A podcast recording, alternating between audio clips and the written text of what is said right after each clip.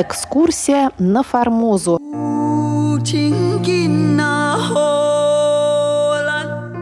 Программу Международного радио Тайваня продолжает седьмая передача из цикла «Экскурсия на Формозу» из архивов Международного радио Тайваня. У микрофона Мария Ли.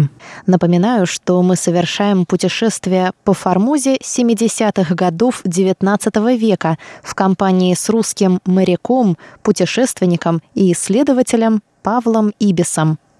В 1876 году записки Павла Ибиса были опубликованы в журнале «Морской сборник». В прошлой передаче мы рассказывали о встрече Ибиса с аборигенами племени Пилам или Пуюма. Ибис довольно подробно описывает внешность, одежду, оружие и некоторые обычаи аборигенов. Сами аборигены испугались белого пришельца, но потом, выпив рисовой водки, подружились с ним.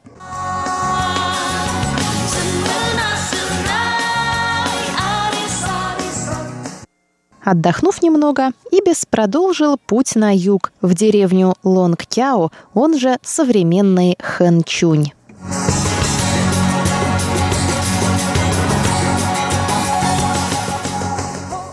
Дорога от Ламсиу до деревни Гонгканг. Был уже пятый час, когда я отправился далее. По дороге мы встречали вооруженных китайцев, человек 20-30 вместе, которые выражали свое удивление, видя, что нас только четверо. По этой дороге до самого Лонгтяу китайцы ходят только значительными толпами и всегда вооруженные, с темнотою я прибыл в Четонка, где расположился на ночь в доме, по-видимому, зажиточного китайца.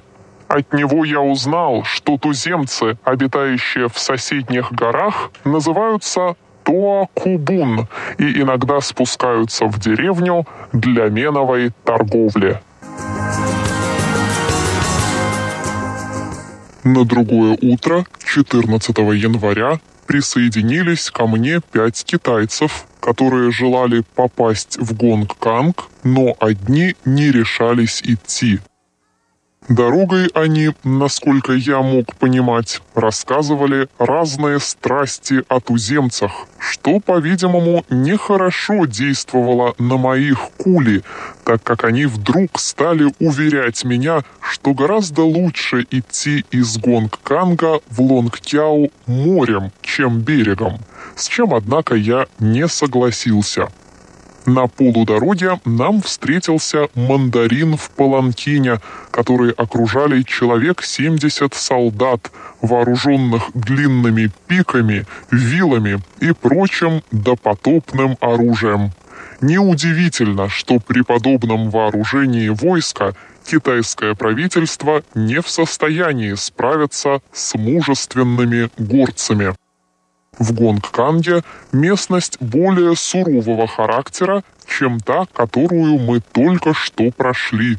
Горы, поднимающиеся там крупными утесами прямо из моря, отступают здесь несколько назад и образуют небольшую долину, которая возделана сладким картофелем и рисом и орошается водою горной речки, вливающейся здесь в море.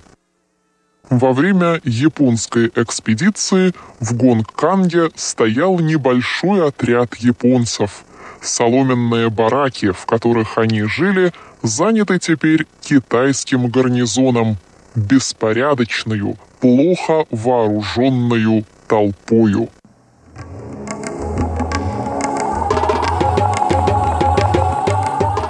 Встреча с туземцами племени Сапрек. Сапрек – это одно из названий аборигенного племени Пайван, проживающего в горах южной и юго-восточной частей Тайваня. Пайван – третий по численности коренной народ Формозы.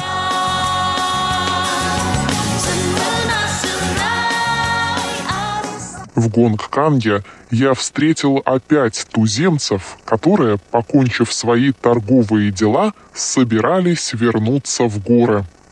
Они принадлежали к племени Сапрек.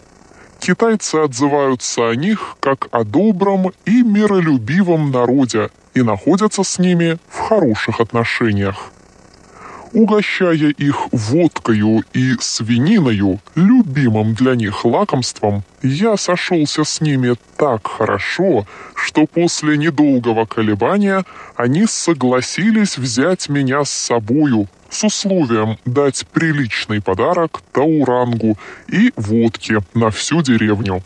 Я, конечно, согласился, и в полдень мы оставили Гонг-Канг со мною был один только переводчик и необходимейшие вещи. Дорога в их территорию.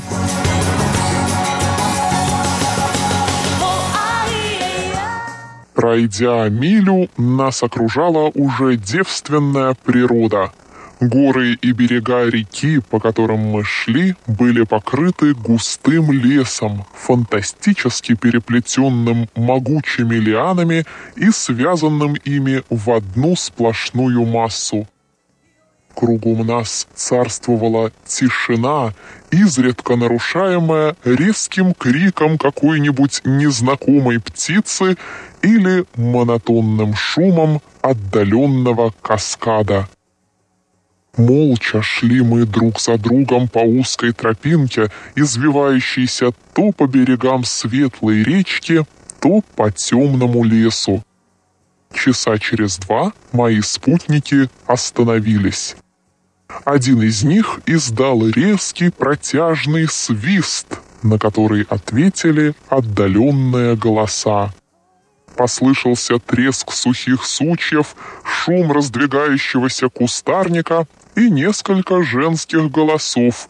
Наконец кустарник раздвинулся и пропустил нескольких молодых женщин. Это были жены моих спутников, которые ждали здесь возвращения своих мужей увидя с ними совершенно незнакомого вооруженного человека, они остановились в недоумении, и некоторые спрятались обратно в кустарник. Но когда мужья успокоили их, они присоединились к нам без боязни, и некоторые кокетливо поправляли свой растрепанный туалет. Передав часть своей ноши женщинам и подкрепившись несколькими глотками самшу, мои друзья подали знак к отправлению в дорогу. Тропинка вела теперь прямо в гору и так круто, что местами пришлось карабкаться руками и ногами. Пот лил с меня градом, и величественные виды природы и мое романическое положение – потеряли для меня всю свою прелесть. Я только завидовал моим спутникам, которые с тяжелою ношею на спине шли свободно и легко, как по ровному полю, и только подсмеивались, когда я, запыхавшись, останавливался, чтобы перевести дух.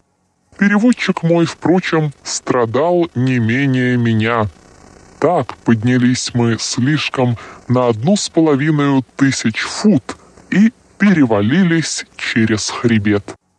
Перед нами лежала теперь долина, узкая, дикая и мертвенно спокойная.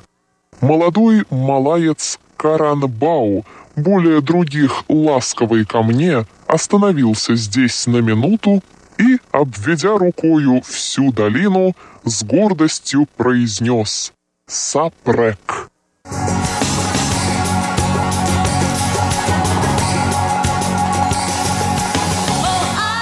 Уважаемые друзья, вы прослушали седьмую передачу из цикла «Экскурсия на Формозу» по одноименной статье русского моряка и путешественника Павла Ибиса, опубликованной в 1876 году в журнале «Морская